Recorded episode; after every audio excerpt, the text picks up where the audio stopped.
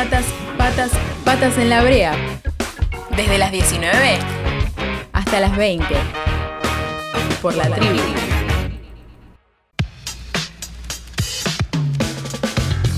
7 de la tarde, 34 minutos. Y para las personas que no saben, mañana se cumplen 11 años del secuestro y la desaparición forzada de Luciana Arruga. Y por eso este sábado, primero de febrero, se realizará una nueva movilización en Lomas del Mirador, localidad de La Matanza. La marcha partirá a las 5 de la tarde desde General Paz y Mosconi, último lugar donde se vio con vida a Luciano en 2009. La marcha terminará en la Plaza Luciano Arruga, en Perú y Plingues, donde a las 8 y media de la noche se proyectará el documental ¿Quién mató a mi hermano? que se estrenó el año pasado y va a ser la primera vez que se proyecte en esa plaza. Para las personas que todavía no saben quién es Luciano, les contamos que Luciano tenía 16 años cuando fue secuestrado, torturado y desaparecido por efectivos de la policía bonaerense. Luciano fue desaparecido porque no quería robar para la policía. Antes de su desaparición, Luciano, había sido detenido por la policía, lo torturaron en la comisaría que hoy es un centro cultural y después de que lo desaparecieron y lo torturaron por segunda vez, directamente la familia lo empezó a buscar por todos lados hasta que en 2014 apareció su cuerpo. Sus familiares y amigos siguen reclamando que se investigue para saber qué pasó con Luciano aquel 31 de enero de 2009.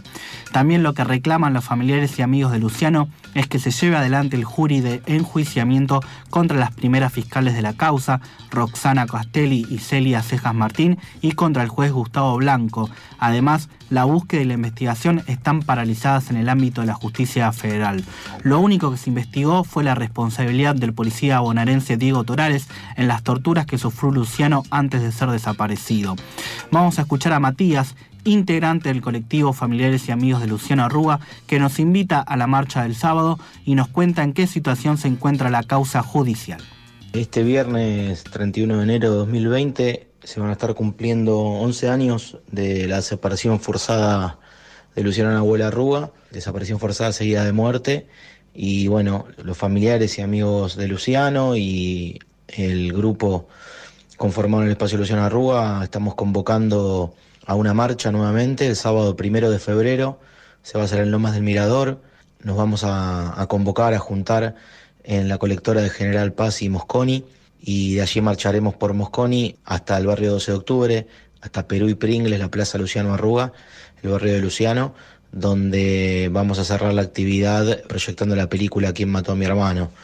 Este contexto particular de los 11 años nos tiene atravesados con, bueno, nuevamente y como siempre, eh, estando eh, en nuestros reclamos y en la lucha desde las calles, esta vez pidiendo para que el jury que hemos pedido para el primer juez y las fiscales que tuvieron la instrucción de la causa en los primeros cuatro años cuando estuvo en los juzgados de Matanza, el juez Gustavo Banco, la fiscal Roxana Castelli y la fiscal Celia Cejas Martín, no solo que durante ese tiempo mantuvieron la causa cajoneada como averiguación de paradero, sino que incurrieron en, dos delitos graves y que están probados porque, bueno, es de público conocimiento que tomaron estas acciones y están registradas en la causa.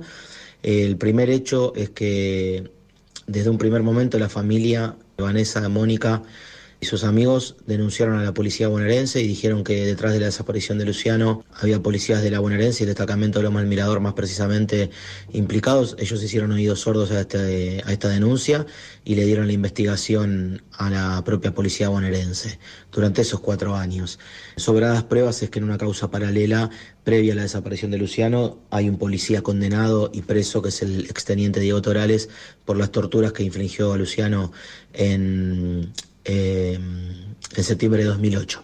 Y bueno, el segundo delito en que incurren es en la prolongación exagerada y alevosa en la pinchadura de teléfonos a Vanessa y a otros miembros de la familia de Luciano, como claramente sabemos, centrando el foco de atención en la familia, buscando que la familia sea la responsable o que estuviera ocultando información. Esto, si se quiere, podría ser una lógica de la justicia que si fuera justa debería buscar e investigar todas las aristas. En este caso, haberlo prolongado en el tiempo tantas veces y, en reiteradas ocasiones eh, hace pensar en un significativo direccionamiento de la investigación solamente a la familia, porque ni, ni Gustavo Banco ni el juzgado federal de Morón hasta el día de la fecha han llamado a declarar ni siquiera como testigos a ningún funcionario de las fuerzas de inseguridad y a ningún funcionario público.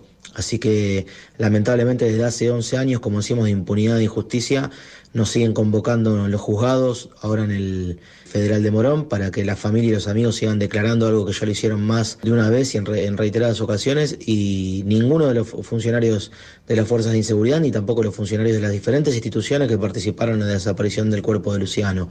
Luciano es accidentado luego de un baile eh, por parte de la policía bonaerense en la General Paz, en donde participan, no solo eh, es detectado un patrullero laboralense, sino que interviene la Policía Federal que tenía jurisprudencia en la General Paz, interviene el SAME, interviene eh, el sector privado con la autopista AUSA, eh, e interviene el Hospital Santoyani, las, las, ambulancias del SAME, la morgue del Santoyani, la morgue de la ciudad de Buenos Aires y la Fiscalía y el juzgado que tuvieron el supuesto NN durante todos estos años. Ninguno de esos actores ha sido llamado a declarar ni siquiera como testigo.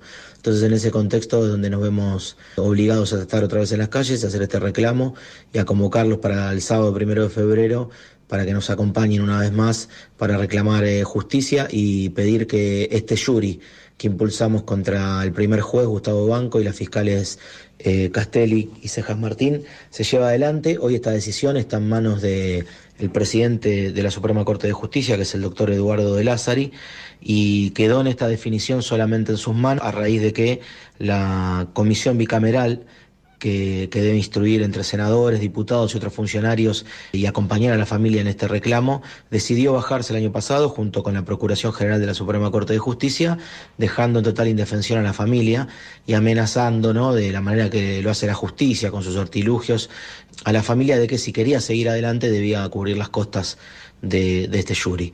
Y bueno, la familia una vez más hizo oídos sordos a la negación y al encubrimiento corrupto de la injusticia argentina y decidió avanzar. Y bueno, hoy el doctor Eduardo de Lázari debe decidir eh, seguir adelante con este jury que creemos que es necesario no solo para nuestra causa y no solo para seguir pidiendo justicia por Luciano y llegar a toda la verdad que todavía hay oculta por parte del Estado argentino en relación a la desaparición forzada de un menor, de Luciano Nahuel Arruga, sino que para toda la sociedad consciente eh, es un juicio necesario y es un análisis que nos merecemos tener para que este tipo de acciones que son comunes, recurrentes en nuestros casos, para nuestros pibes, para nuestras pibas, se dejen de llevar a cabo por parte del Estado argentino. Reiteramos, mañana se cumplen 11 años del secuestro y la desaparición forzada de Luciano Arruga.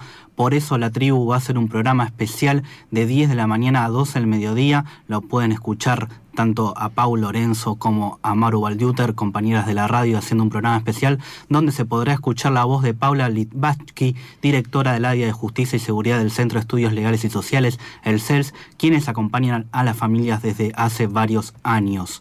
Nosotros seguimos con más patas en la brea. Hasta las 20 horas. Patas en la brea. Por la tribu. La radio es un destino turístico.